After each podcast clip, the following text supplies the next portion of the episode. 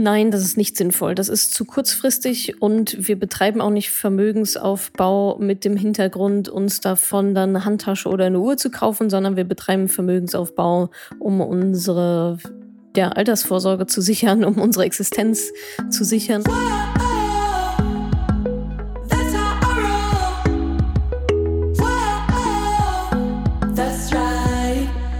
Salut, ihr Money Pennies und ganz herzlich willkommen zu einer neuen Ausgabe von Money Call. Was ist eigentlich Money Call? Ihr schickt mir Sprachnachrichten über WhatsApp und ich beantworte sie dann, wenn das eine interessante Frage dann von euch ist, auf die ich Lust habe und von der ich auch denke, dass sie auch noch anderen weiterhilft. Das Ganze könnt ihr ähm, nochmal nachlesen unter www.madamemoneypenny.de slash moneycall. Und da seht ihr dann auch die Telefonnummer, an die das Ganze gehen soll. Haben wir auch nochmal in den Show Notes dann drin, den Link. Und dann schickt ihr mir einfach eure Frage per Sprachnachricht. Und ja, dann beantworte ich die, wie diese jetzt hier in dieser Folge. Ähm, unter anderem, ab wann lohnt es sich oder lohnt es sich überhaupt, den risikolosen Anteil dann doch auch mal anzulegen? Sollte ich lieber in eine private Rentenversicherung einzahlen oder in die gesetzliche?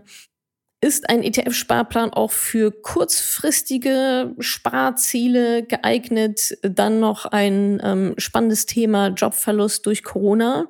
Wie ja, finde ich jetzt heraus, was eigentlich so das Richtige für mich ist? Wie setze ich mir jetzt neue Ziele? Dann erzähle ich noch, was ich von Daytrading halte und außerdem, was mache ich eigentlich, wenn ich herausgefunden habe, dass ich einen richtig fiesen aktiven Fonds in meinem Depot habe und da vielleicht monatlich sogar immer noch ähm, Geld reinbutter in das ganze Ding. Was soll ich damit machen? Liegen lassen, stoppen, verkaufen, umschichten, was auch immer. Das erfahrt ihr jetzt alles in dieser Folge Money Call und dann freue ich mich auch auf eure Fragen. Viel Spaß!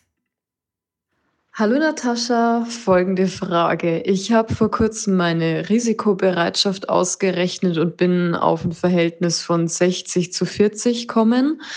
Die 40 Prozent risikofrei, 60 Prozent äh, in Risiko angelegt. Ähm, jetzt wäre die Frage, die 40 Prozent, die gehen über Dauerauftrag, wie von dir empfohlen, auf mein äh, Tagesgeldkonto. Und über die Zeit wird sich das summieren und eine gewisse, ein gewisser Betrag, der sich dann da ansammelt, ab wann lohnt sich nicht mehr, den quasi einfach nur auf dem Konto liegen zu lassen, weil der ja auch kontinuierlich an Kaufkraft verliert, der, diese schöne Summe, die sich da ansammelt. Deswegen hier die Frage, ab welchem Betrag soll man da mal wieder was abzweigen, vielleicht auch nochmal in Investitionen gehen. Erstmal super cool, dass du deine Risikobereitschaft überhaupt ermittelt hast. Das ist ja ähm, meistens der aller, allergrößte Fehler, den viele, viele Menschen daraus, daraus machen, eben überhaupt nicht die Risikobereitschaft ermitteln, sondern einfach mal drauf los investieren. Und dein risikoloser Anteil, der ist nicht dafür da, dass damit Rendite großartig gemacht wird. Klar, du könntest das meinetwegen auch in Staatsanleihen investieren, ja, dann bekommst du so ein bisschen irgendwie noch was oder halt aufs Tagesgeldkonto.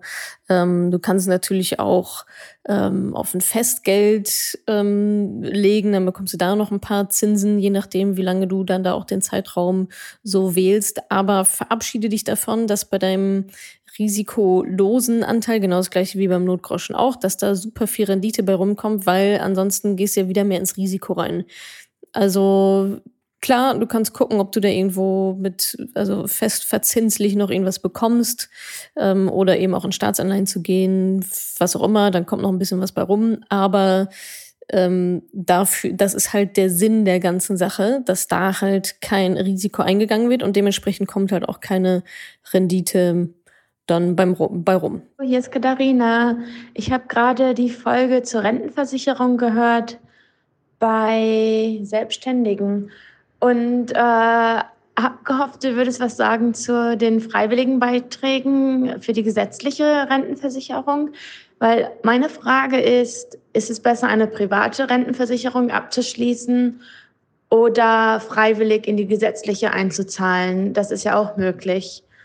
Äh, bei einer Antwort würde ich mich riesig freuen. Und äh, ich bin in Brasilien, deswegen die Nummer, die seltsame. Danke, tschüss. Tja, da musst du die Frage stellen, ob du daran glaubst oder an welches System du mehr glaubst. Keiner kann in die Zukunft gucken, keiner weiß, wie sich die gesetzliche Rente entwickeln wird. Dieses ganze System, klar ist, so wie es jetzt ist, kann es nicht bleiben. Die Frage ist nur, wann wird das erkannt und was sind dann die Maßnahmen, die ergriffen werden. Ich persönlich zahle nicht in die gesetzliche Rentenversicherung ein. Ich bin auch selbstständig, kann es mir auch aussuchen. Und ähm, ja, von daher wäre das jetzt auch Stand heute nicht unbedingt etwas, was ich einfach so empfehlen würde. Rechne es dir aus, guck, was die Angebote sind. Du kannst dir sicherlich ausrechnen, wie viel Rente du bekommen würdest, wenn du in die gesetzliche Rentenversicherung einzahlen kannst. Es gibt sicherlich irgendwelche Online-Rechner ähm, dafür und im Gegenzug kannst du dann auch nochmal das andere ausrechnen oder dir ausrechnen lassen für eine private Altersvorsorge. Ähm, ich persönlich ja, ich glaube, da ist meine meine Einschätzung relativ plakativ. die kennen die meisten eigentlich auch, dass ich nicht viel von der gesetzlichen Rente halte, so wie es jetzt gerade aufgebaut ist. Deswegen machen wir den ganzen Spaß ja hier. Also von daher, du dann rechnest dir einfach relativ stupide aus, guck, ob du darauf vertraust, dass ja unser Staat doch noch in der Lage sein wird, uns zu versorgen im Alter. Und dann musst du deine Entscheidung da für dich treffen. Schönen guten Morgen. Ich würde gerne ähm, Geld zum Beispiel für, für eine schöne Tasche oder für eine schöne Uhr sparen und ähm, mache das derzeit mit einer Spardose. Meinst du, es ist auch sinnvoll, diese 60, 70 Euro jeden Monat ähm, in einen ETF-Sparplan zu packen äh, und das nach einem Dreivierteljahr oder ein Jahr abzuholen? Oder sagst du, ETF-Sparpläne sind wirklich nur für langfristige Geschichten geeignet? Vielen Dank für deine Unterstützung. Es macht wirklich Spaß, dir zu, zuzuhören und ähm, du motivierst einen zum Anlegen und Sparen. Nein, das ist nicht sinnvoll. Das ist zu kurzfristig und wir betreiben auch nicht Vermögensaufbau mit dem Hintergrund, uns davon dann eine Handtasche oder eine Uhr zu kaufen, sondern wir betreiben Vermögensaufbau, um unsere der Altersvorsorge zu sichern, um unsere Existenz zu sichern. Und wenn du nach den Handtaschen und Uhren und was nicht da alles noch kommt, ähm, dann auch noch was investieren möchtest langfristig, dann kannst du das super gerne tun. Aber was wir nicht machen, ist also eine der Grundregeln mal schnell irgendwie rein, hoffen, dass es sich verdoppelt und dann genauso schnell wieder raus oder auf die Nase damit fallen.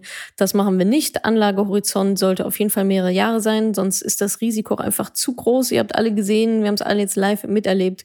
Corona-Crash wenn du genau dann eben nicht weißt, was du tust und nur noch diese Handtaschen vor Augen siehst, dann äh, ziehst du dein Geld zum schlechten Zeitpunkt raus oder es ist halt einfach mal noch ein Drittel von dem Wert, was du dir vielleicht eigentlich erhofft hattest. Also das, wovon du redest, ist ein Konsumsparziel, das gehört in die Spardose und alles andere darüber hinaus machen wir dann langfristig, aber da reden wir nicht von ein bis drei Jahren, sondern da reden wir von, sagen wir mal, mindestens zehn Jahren, 15, 20, 25, 30 Jahren.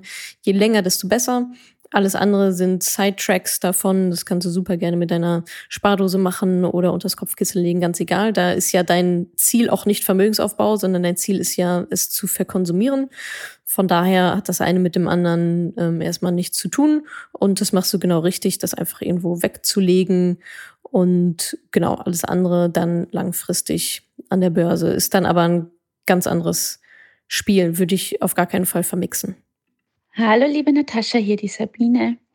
Ich habe krisenbedingt meinen Job verloren. Ich bin Ingenieurin und jetzt seit ungefähr vier Monaten in so einer Neuorientierungsphase und habe festgestellt beim Bewerben an den Flutanstellen, die es mittlerweile gibt, Richtung AI, Richtung Medical, Richtung Pharmazie, dass ich nicht so genau weiß, wo ich hin will. Und darum wollte ich dich fragen, hast du einen Tipp für mich, irgendein Tool, wie ich eine Zielearbeit machen kann, sowas wie Stärken herausfinden und mich so besser und fokussierter ausrichten zu können, auf welche Rolle ich eigentlich einnehmen möchte im Arbeitsmarkt.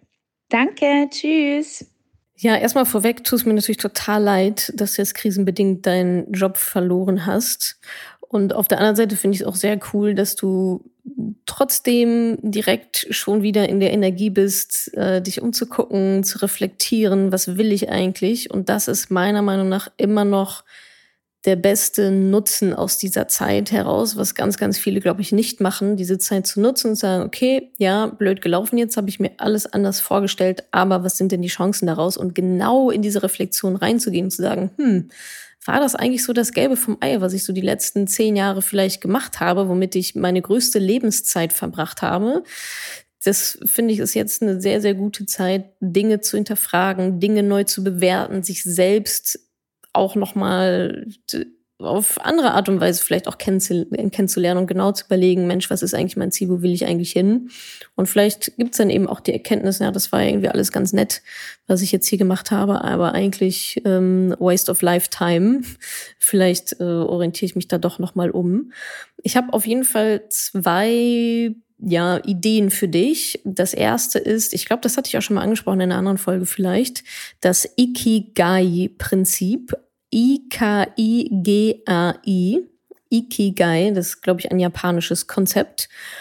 Da gibt es ein Buch dazu und sicherlich auch verschiedene Seminare. Keine Ahnung, ob man die braucht. Ähm, aber mit dem Buch und mit dem gesamten Konzept kommt man schon mal relativ weit, eben genau zu schauen, was sind so meine Kernkompetenzen, was macht mir Spaß, ähm, wofür gibt es auch einen Markt, womit kann ich dann auch Geld verdienen. Das ist eine ganz schöne Anleitung, da mal einzutauchen. Also das kann ich dir auf jeden Fall empfehlen. Und als zweites, ähm, gerade heute wieder mit einer Freundin darüber gesprochen, wie wertvoll Coaching ist.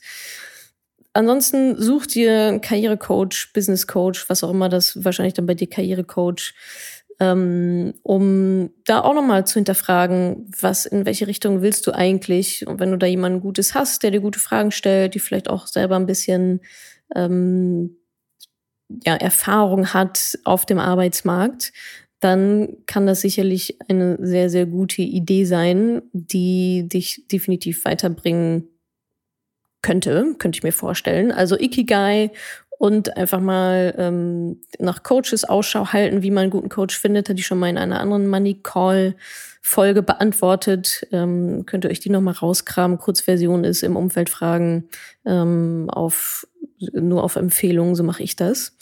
Und ja, dann hast du jetzt schon mal zwei neue Anlaufpunkte. Ich wünsche dir auf jeden Fall alles, alles Gute.